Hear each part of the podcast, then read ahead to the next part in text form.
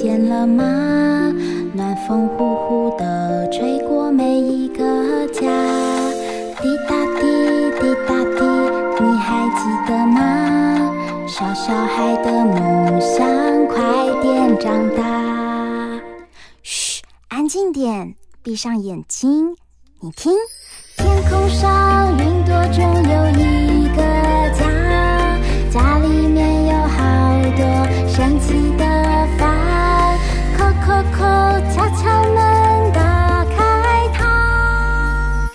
知道房间里的秘密吗？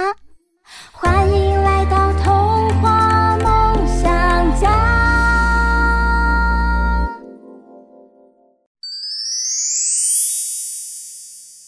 大人物小客厅。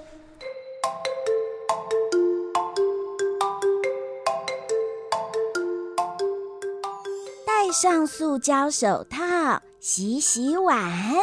欢迎大家来到童话梦想家，我仙如姐姐，我正在清洗餐具呢。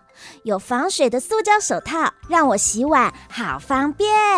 呱啦呱啦，我是只有翅膀不能戴手套的呱啦呱啦小鹦鹉。燕如姐姐，我以为只有冬天很冷的时候人们会戴手套，原来洗碗也可以戴手套啊！小鹦鹉，手套有很多种类，而且不同的人也会需要戴不同的手套哦。嗨，燕露姐姐和小鹦鹉，我是维京国际出版社的童书主编玉印姐姐，好久不见。今天让我来为你们介绍一本很有趣的绘本，叫做《谁会戴手套》，你们就会认识各种生活穿戴的用品喽。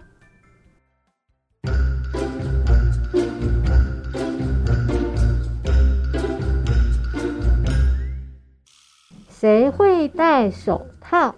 文字作家是崔顺勇，图画作家是长谷川义史。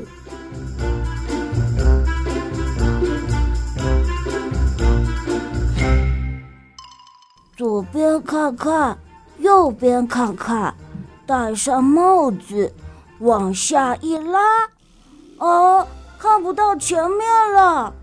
还有谁会戴帽子呢？嘿，谁会戴帽子呢？我们一起来看看哦。哇，在田里工作的农夫怕晒伤，所以他会戴帽子哦。嗯，厨师伯伯怕掉头发，所以呢，他在做料理的时候也会戴上大白帽。还有哦。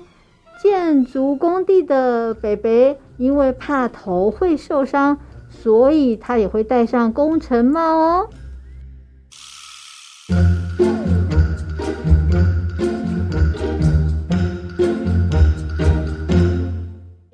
鼻子罩住，嘴巴也罩住，只要戴上口罩，冷风嗖嗖也不怕。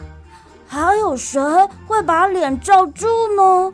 嗯，谁会把脸罩住呢？我们一起动脑想想看。哦，棒球裁判他会戴上面罩，为什么呢？因为这样就不怕被球砸伤脸喽。嗯，消防员也要戴上面罩，这样在火场里面。他才可以帮忙扑灭大火救人哦。还有牙医师北北也要戴上口罩，这样水花才不会溅到他的脸哦。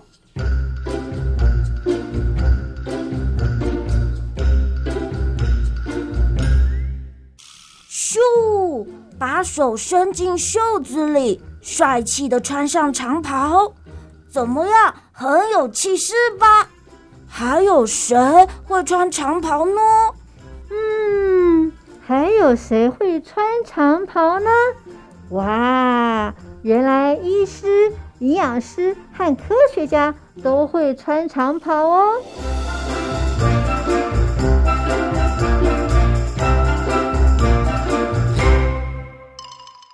左手穿，右手穿，戴上手套。我的小手就跟爸爸一样大，还有谁会戴手套呢？嗯，谁会戴上大大的手套呢？登山家他为了要爬壁，所以他会戴上防滑的手套。还有还有啊，滑雪的选手为了要保暖，所以他也会戴上手套，这样才可以在雪地里奔驰。另外，面包师傅他也会戴上厚厚的手套，这样才能把香喷喷的面包从烤箱里拿出来哦。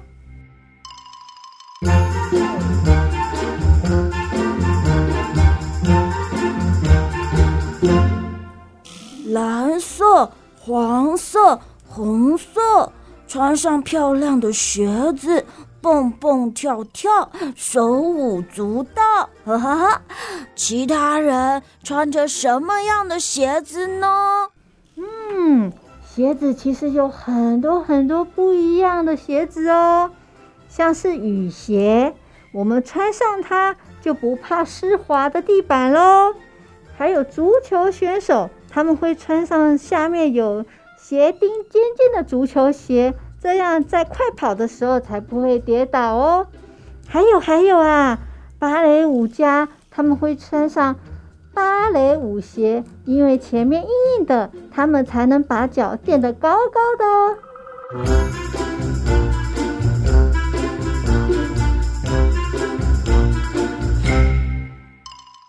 三角形状。三角裤，四角形状四角裤，溜溜滑下小屁股，哎呀哎呀，羞羞脸！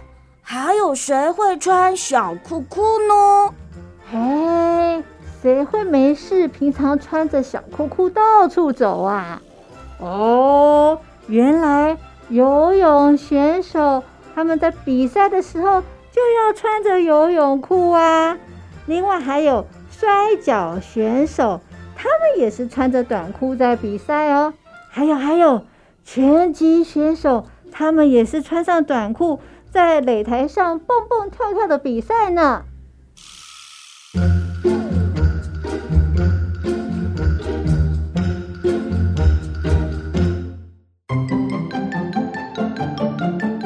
童书主编。玉印姐姐小雨，小朋友们，人的身份和职业，其实看装扮就知道喽。刚刚在故事里，除了手套，你还听到哪些穿戴的用品呢？嗯，有帽子、口罩、长袍、鞋子，还有小裤裤。你还能说出哪些我们可以穿戴的东西呢？和爸爸妈妈一起动动脑，想一想吧。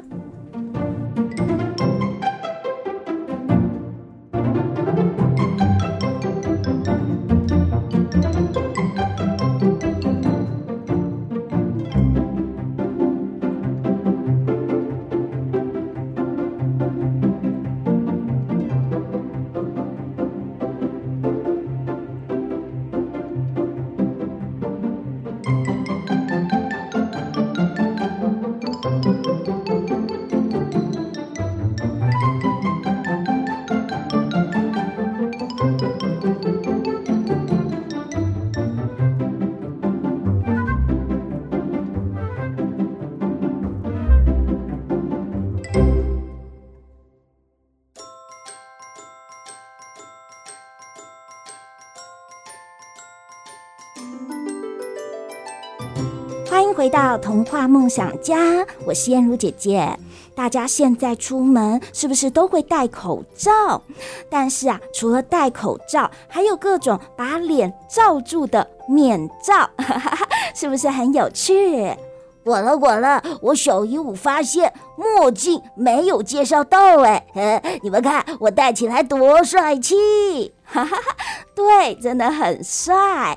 这本绘本的图画也会让小朋友们读了哈哈大笑呢。哈哈哈，让我们拿来请维京国际出版社的童书主编玉印姐姐为我们介绍这本绘本。玉印姐姐好，燕如姐姐好。各位收听童话梦想家的小朋友们，大家好！今天介绍的绘本，大家不只可以认识很多的衣着配件，还可以从图画中认识许多职业哦。哦，管了管了，玉印姐姐，这本图画书里可以看到哪些奇特的职业啊？为什么他们需要穿戴各种特别设计的用品呢？嗯，其实这本书里面啊，他们会穿戴一些特别设计的用品啊，有些是为了好辨识，那有些是为了安全，嗯，那有些呢是为了做出更厉害的动作，嗯，譬如说像。呃，刚刚前面我们有提到那个棒球裁判，那他就是要戴个面罩保护自己，才不会被球 K 到，对不对？哦，所以他必须戴着面罩。没错。那像譬如说，呃，刚刚我们也有提到鞋子的不同，那像芭蕾舞家，他必须要穿芭蕾舞鞋，为什么呢？因为芭蕾舞鞋前面是硬硬的，嗯，他这样才可以把脚垫高。跳出优美的舞姿。嗯，因为芭蕾舞者他们呢、啊、都要垫起脚尖旋转跳跃，所以呢必须要有特别的舞鞋。没错，嗯，所以其实从这本书里面我们可以看到，就是透过这些用品，嗯，穿戴的不同，我们可以认识很多不同的职业。哦，这本绘本的图画，其实燕如姐姐看了一直哈哈大笑。哎，像是提到手套的部分，就画了八只脚的章鱼，它竟然戴了八只手套。耶，还有啊，介绍到小裤裤的部分，这小男孩就发生了一件事哦，超级好笑。不过呢，燕如姐姐先不告诉大家，让小朋友们自己来看图画。不过，玉英姐姐可以为我们介绍这绘本的创作者吗？他的图画很幽默，嗯，那他在图画的展现中有哪些特色呢？他其实这本书的创作者叫做长谷川义史。那这个这个画家北北呢，他其实自己也会写故事。嗯、那他嗯，大家有给他一个称号叫做呃绘本的生活家，就是。他常常在描述生活中的很多事情，嗯，那确实也是从他生活中呃取材到的题材，嗯嗯，譬如说他很多绘本，可能譬如他自己住在商店街附近，所以他就常常很会在他的图画中会出现商店街的情景啊，对，然后另外他也是三个小孩的爸爸，哇，他，他有三个小孩啊，对，三个男生，嗯，那所以呢，他其实。他的很多故事呢，其实就是孩子小时候发生的故事。嗯，那大家可以看到他的笔触其实是充满童趣的，因为嗯、呃，据说这个长谷川义史老师啊，就是嗯、呃，小时候大家都有自己老师嘛，然后他的美术老师就是在他第一次出书后，然后。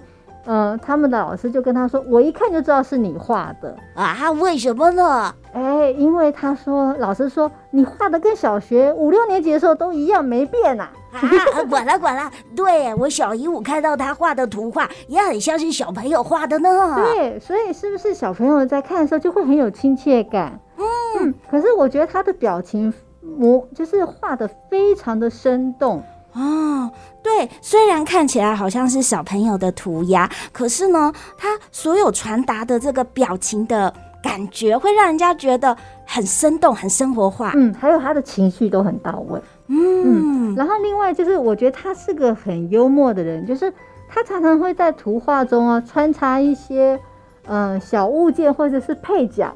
啊，我我有看到哎，有小猫咪，还有啊，像是章鱼，呃，这些小动物。对，然后他们也都会做一些动作，然后你就会觉得好像在故事外面还有另外一个故事在发生。呃，对，要仔细看他的图画才会知道，像是封面，呃，是厨师在呃烤面包，嗯，可是这个面包是猫咪的造型哎，然后有一个小男孩拿了一个猫咪的面包。然后它旁边也有一只蓝色的小猫咪，就很惊吓，好像它看到猫咪被吃掉，对对对，或者是你把我烤成这样这样子，对，所以看他的书其实可以不要只看一次，你可以多看。然后除了我们在嗯、呃，可能爸爸妈妈念书给我们听，或是我们自己在念故事的时候，那可能我们就是读一遍文字，千万不要忘了再去多读几遍他的图画，因为你会发现很多东西。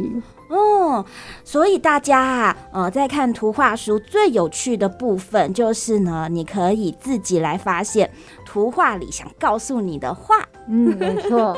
呃，滚了滚了，我小鹦鹉念这个故事的时候，还会发出很多有趣的声音，哎，像是农夫戴上宽边帽，啪嗒啪嗒采辣椒；厨师戴上大白帽，咕噜咕噜做料理，念起来好有节奏呀。哎，小鹦鹉，你念得很棒耶！玉英姐姐，我们在读这本绘本的时候，是不是要读出声音来，才能发现这个声音的趣味呢？其实玉英姐姐会建议大家看绘本的时候，都可以读出声音来哦，就是呃，把这个文字大声的念出来。对，就是嗯嗯、呃呃，就是你可以不一定要。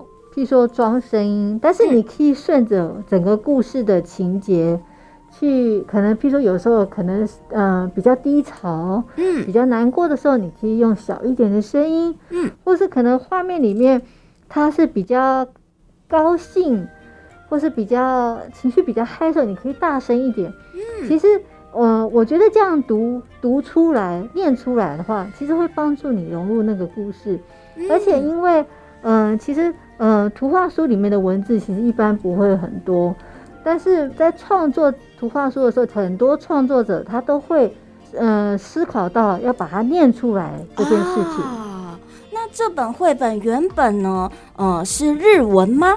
不是，它是韩文哦，它是韩文的呃文字作家把它创作出来，然后日本的画家把它画出来。嗯、没错，那其实不管是嗯、呃、我们自己本地的画家作家在合作，或者是嗯、呃、可能出版社买国外的绘本来翻译，嗯、呃，就是翻译叔叔阿姨他们在翻译的时候，其实都会考量到原作者他们的在用词，嗯，然后怎么样去转换成。嗯，适合小朋友阅读的呃文字跟语句。嗯、那像譬如说，在这本翻译的时候啊，那个翻译姐姐其实就很用心，因为她有考量到，呃，要给小朋友去阅读朗读，所以她她在翻译的时候，他有特别注意到，比如说，呃，是不是要押韵呢？或者我是不是要用一些比较好念或是描述声音的词来描绘？嗯所以其实，嗯、呃，不管是翻译书或者是原创书，作家或翻译家都会注意这件事情。嗯，这就是啊，绘本图画书很有趣的地方。即使是短短的文字，但也是啊，集结了创作者或者呢翻译者他们的心血，为了小朋友们着想。没错，没错。今天呢、啊，谢谢玉英姐姐为我们介绍生活观察的趣味绘本。滚了滚了，我小鹦鹉也好想戴手套。你也可以为自己设计特殊造型的手套啊！邀请大家一起来读，谁会戴手套？